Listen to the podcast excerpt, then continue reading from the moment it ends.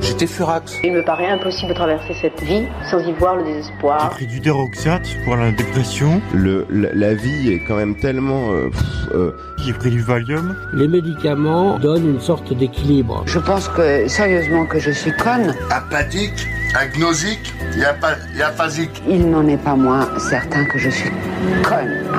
Les gens disent mais il est fou quoi. C'est un psychopathe qui est devenu cinglé. On pense, on dort, on sue, euh, on pisse du capitalisme à, à- à longueur de, de temps et de journée. Une, une mini-communauté de deux pour l'instant. Ça se guérit pas, enfin moi je dirais ça, mais ça se soigne bien sûr. Dans les années 2000, les avancées technologiques liées à l'IP ont amené une nouvelle explosion euh, de médias avec euh, d'abord une multitude de web radios, puis, d'ailleurs étrangement, hein, plus tardivement, un certain engouement autour du podcasting. Et encore une fois, même mécanique, une nouvelle technologie qui facilite l'écoute, une nouvelle diversité de formats de contenu qui paraissent innovants. Les auditeurs en sont friands, bah, tout simplement parce qu'ils sont lassés de la pauvreté euh, des programmes et de bah, leur nature un peu archaïque hein, d'accès hein, vis-à-vis euh, de ce qu'ils considèrent maintenant comme des médias traditionnels. Et donc, bah, même suite. D'abord, c'est un grand brouhaha sans régulation, et puis petit à petit, hein, quelques nouveaux acteurs euh, s'imposent au milieu de, de, nombreuses structures éphémères. Et puis, les historiques s'adaptent ou meurent. Allez, c'est parti, on appelle notre auditeur. Il s'appelle Francky, il vit à Vaux-sur-Fenbolette dans le Nord. Attention, ça sonne. Voilà Allô, Francky Ouais.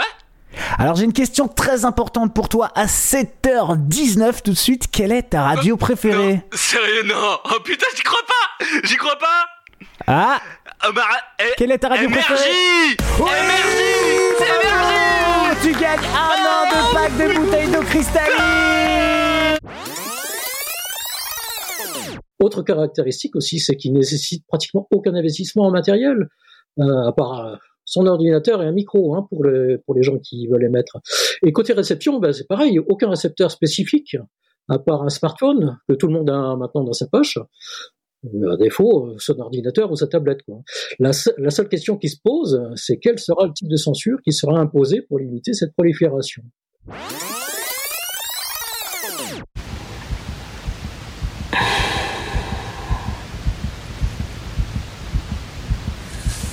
Allez, on regarde.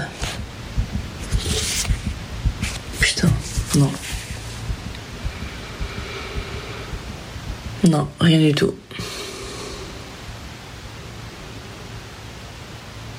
Donc ça va pas marcher. 67%. C'est à peu près tout ce qu'il y a à dire sur les résultats de ces élections, élections régionales et départementales, encore que départementales. À vrai dire, pas un plateau télévisé ce dimanche soir n'en parlait. Rien, rien du tout, tout le monde s'en fiche. Quant au régional, donc, 67% d'abstention. Le 21 septembre 1943, j'ai été envoyé là-bas avec mon cerf-volant et je me suis rapproché le plus près possible. C'étaient des vieux soldats allemands qui gardaient le terrain. Ils n'étaient pas méchants du tout. Ce n'étaient pas des nazis. Ils m'ont laissé approcher. Ils ont même joué avec moi et mon cerf-volant. Je me suis penché et je me suis aperçu que les avions étaient des leurs. C'étaient des avions en bois. Ils n'étaient même pas peints en dessous. Pour cette mission d'espionnage risquée, Jean-Jacques est cité à l'ordre de la Croix de guerre 1939-1945. Il est le plus jeune combattant de la France libre à avoir obtenu cette prestigieuse décoration. Il avait ce jour-là 12 ans, 2 mois et 12 jours. Un âge où l'on entre aujourd'hui en cinquième au collège. Et là, la conclusion qu'on peut en tirer, bah, c'est que la colère ne mobilise pas pour des élections régionales. En fait, la colère est toujours là. Et ceux qui s'imaginent que ces élections marqueraient un recul du Rassemblement national se trompent sans doute lourdement. La colère est là, mais les électeurs n'ont pas éprouvé le besoin d'aller l'exprimer dans les urnes. De toute façon, je suis rodée sur les mauvaises nouvelles, donc euh, j'ai envie de dire. euh, on passe juste à l'étape, l'étape d'après, quoi. C'est, le truc, c'est que si, si je me tape que des étapes comme ça, enfin, ça va être compliqué, quoi. Là, je me dis qu'on n'était jamais allé euh, aussi loin en termes d'étapes et euh, ouais, j'ai un peu. Parce que je sais plus expliquer pourquoi ça marche pas en fait. Donc là, ça devient compliqué.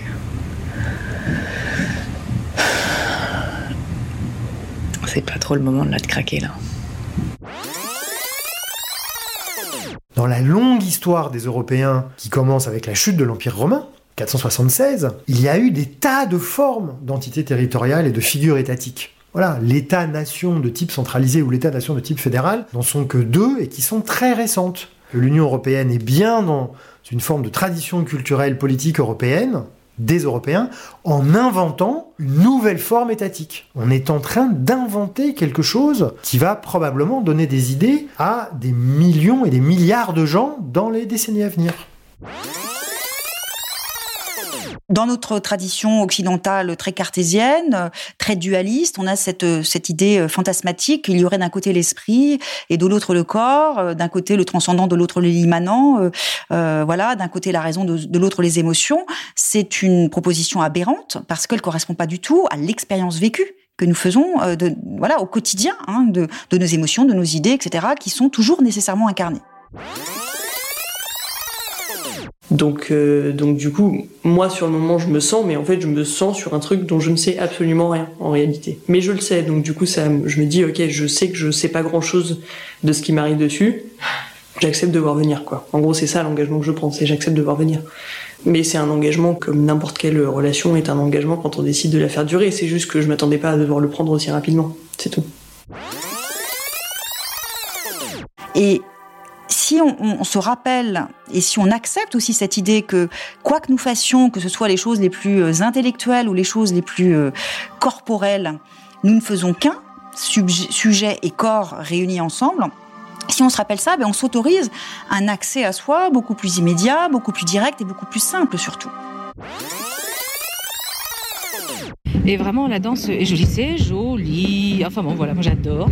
Je trouve ça top. Il est 9h du matin, bien sûr, hein, puisque c'est le petit déjeuner. Et c'est top d'avoir euh, cette ambiance-là.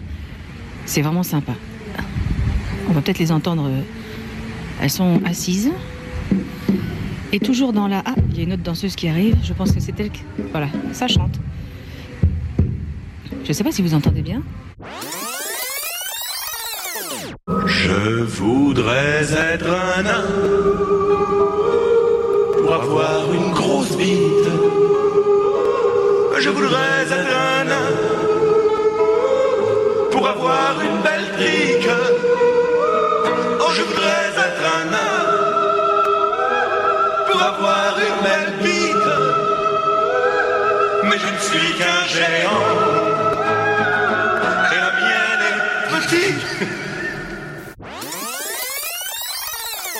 Mais elles en ont rien à foutre de leur apparence, elles. Ça n'a strictement aucune importance dans leur vie. Belladone, là, avec sa corne cassée, ses cicatrices, sa petite barbichette, elle en a vraiment rien à faire de quoi elle a l'air. Et Topaz, ouais, elles avaient toutes des noms de pierres précieuses, de fleuves ou de fleurs. Elle est pas en train de s'insulter à cause de ses mamelles pendantes, le pied gauche largement plus bas que le pied droit. Et je me souviens que je me suis dit, bah peut-être que je pourrais essayer moi aussi de devenir chèvre. Juste un petit peu. Laisser exister mon corps, sans le juger, sans me scruter, sans le regarder. Et l'écouter. Boire quand j'ai soif, manger quand j'ai faim, crier quand j'ai la rage. C'est pas seulement à cause de l'alarme que vous pleurez, euh, mademoiselle Bannon. Et je lui ai dit non. Et il m'a regardé, il me dit il est parti. Et oui. Et là, j'ai entendu ma mère derrière dire comment ça, il est parti, très énervé. Et là, il m'a regardé et m'a dit mais enfin, mademoiselle Bannon, on n'a pas besoin de lui, on va faire ça entre nous. Il y a aucun problème, il n'y a pas de raison de pleurer. Et effectivement, on a fait ça entre nous. Ma fille Tania est née en 20 minutes. Et de là, bah, évidemment, j'ai envoyé euh, des messages, j'ai essayé d'appeler euh, pour prévenir mon compagnon que le bébé était né. De toute évidence, euh, bah, ça n'était pas son sujet.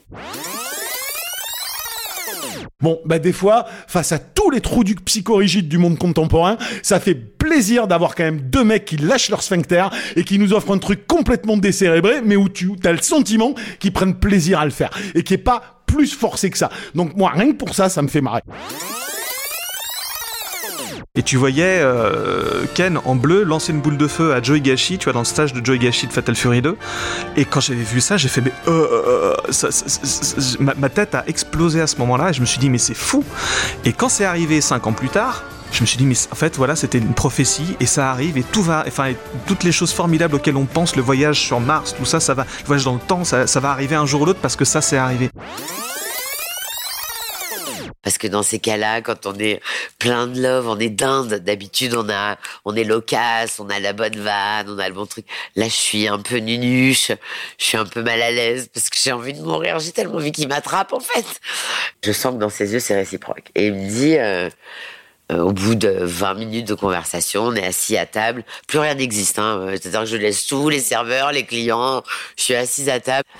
Et il me dit, tu veux qu'on rentre ensemble? Donc, autant vous dire que oui.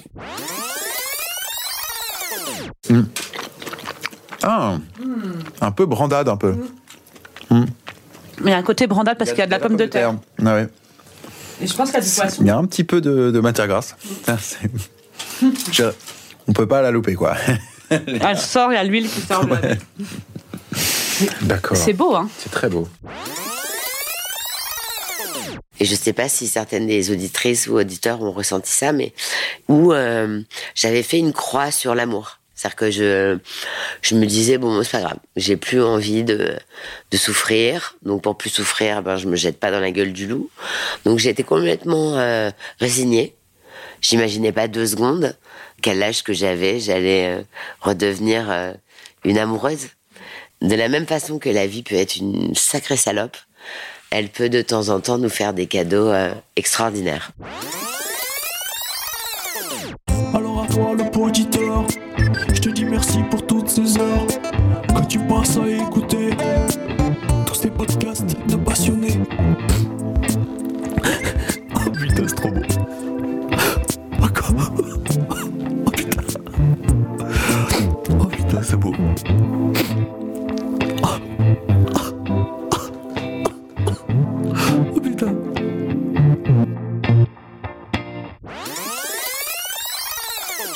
Cet épisode touche à sa fin. Merci de l'avoir suivi jusqu'au bout. C'était vraiment un bon moment. Euh, bah, c'est à vous de diffuser ce podcast dès maintenant à une, voire deux, trois connaissances qui aiment la mer en utilisant votre messagerie préférée, de mettre 5 étoiles sur Apple Podcast et de vous lâcher sur les commentaires. On vous souhaite tous les deux de belles navigations. Merci beaucoup Frédéric pour ce bel épisode euh, et d'avoir fait l'effort de trouver un spot 4G pour réaliser cet enregistrement. À bientôt. Merci Étienne, à bientôt et bonne navigation à tous.